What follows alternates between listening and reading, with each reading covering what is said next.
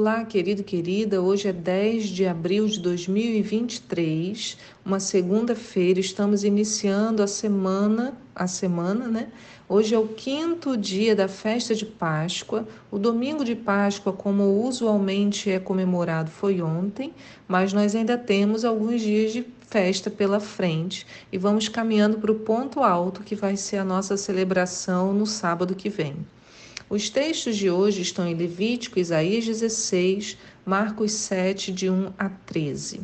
A pergunta de hoje é: o que é mais fácil, mandamento ou tradição?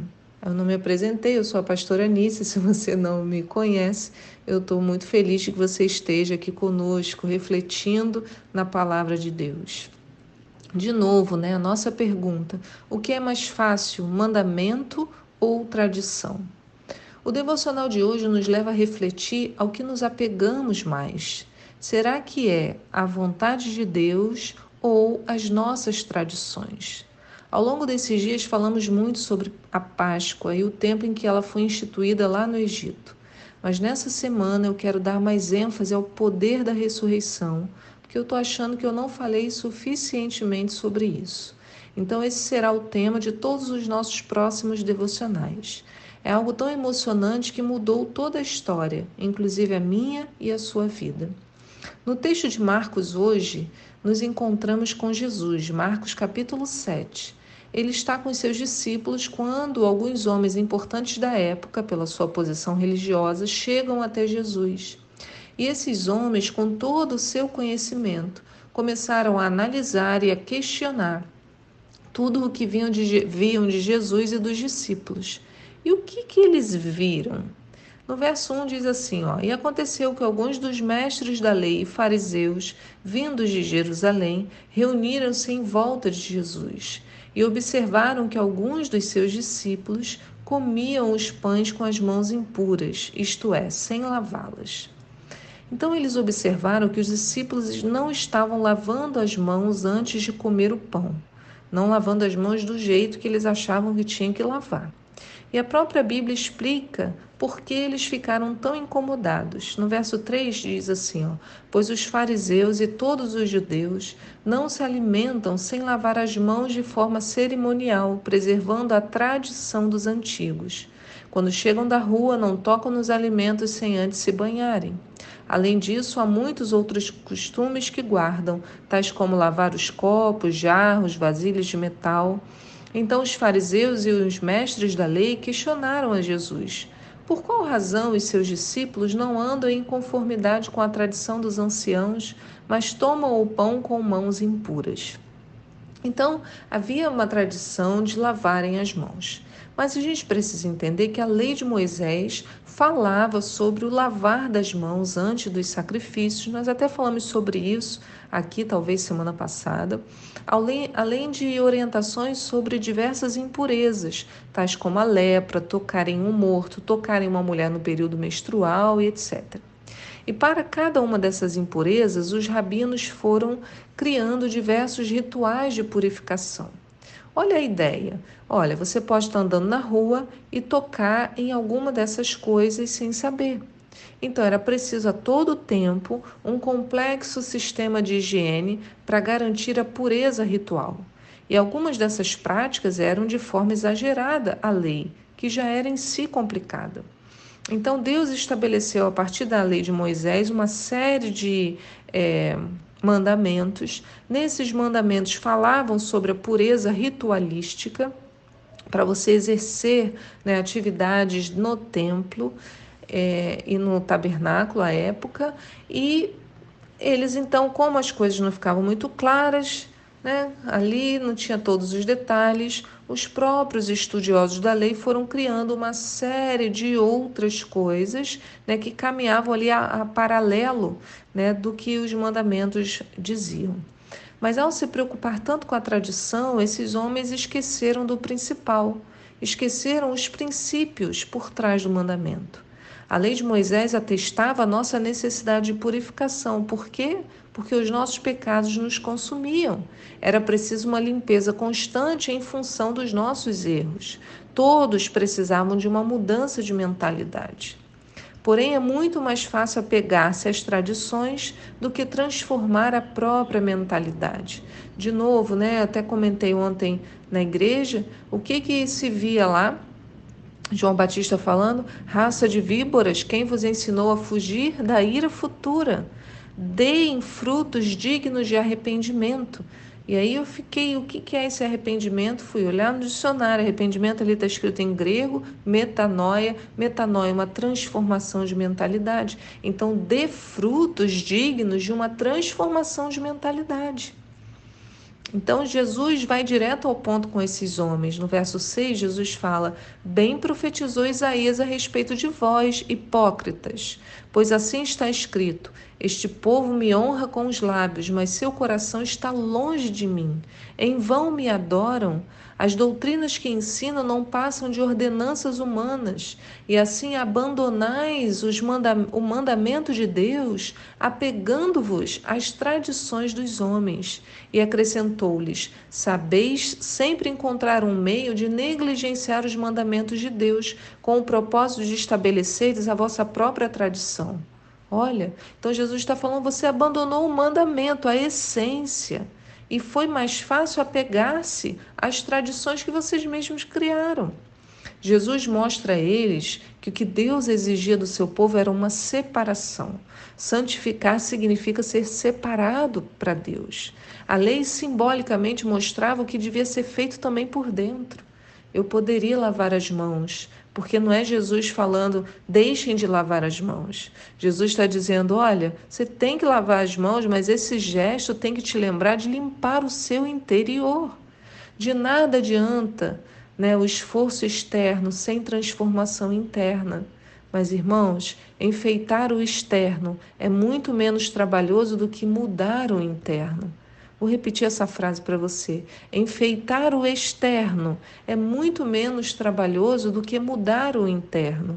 Então, nós gastamos muita energia enfeitando o externo e esquecemos de investir em mudar o interno, do que realmente importa. Jesus estava chamando atenção para o comportamento julgador desses homens. É o que lemos em Mateus 7. Jesus vai dizer: Por que reparas tu o cisco no olho do teu irmão, mas não percebes a viga que está no teu próprio olho? Então, ao olharem de forma crítica para o modo como os discípulos comiam, eles se julgavam superiores e erraram o alvo, que era eles mesmos mudarem a sua mentalidade a partir de um convívio com o Senhor. Né? Eu não mudo a mentalidade pelo meu esforço, mas pelo meu convívio na presença de Deus. Foi o que aconteceu com Pedro. Não é isso? Ele tinha um determinado comportamento, uma determinada mentalidade, mas o convívio com Jesus trouxe a mudança dele. Encontramos no apóstolo Paulo esse mesmo contraponto. Ele, um judeu zeloso da lei, certamente fazia todos esses procedimentos. E tamanho era o seu cuidado que, quando as pessoas começaram a viver pelo Evangelho de Cristo, Paulo, ainda chamado Saulo, cheio de inveja e arrogância, fez de tudo para acabar com o movimento. E Paulo, irmãos, né, Saulo ainda, matou muitas pessoas em nome da tradição. Não compreendeu nada matou, até que Jesus aparece para ele.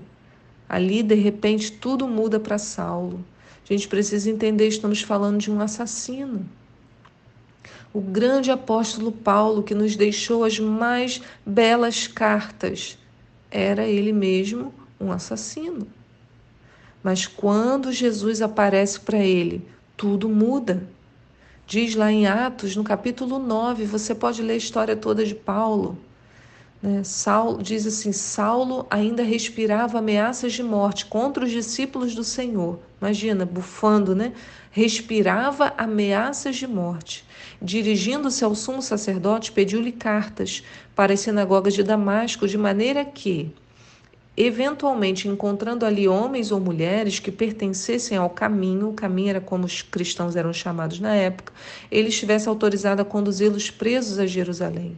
Entretanto, durante a sua viagem, quando ele se aproximava de Damasco, coisa mais linda, subitamente uma intensa luz vinda do céu resplandeceu ao seu redor. Ele caiu por terra, ouviu uma voz que lhe afirmava: Saul, Saulo, Por que me persegues?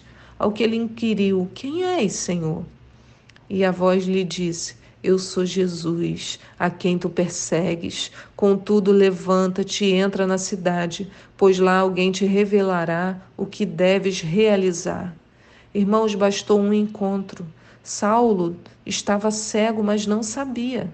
Então Deus lhe tirou a visão natural para que ele percebesse a sua cegueira espiritual. Depois desse encontro, Paulo fica cego por três dias.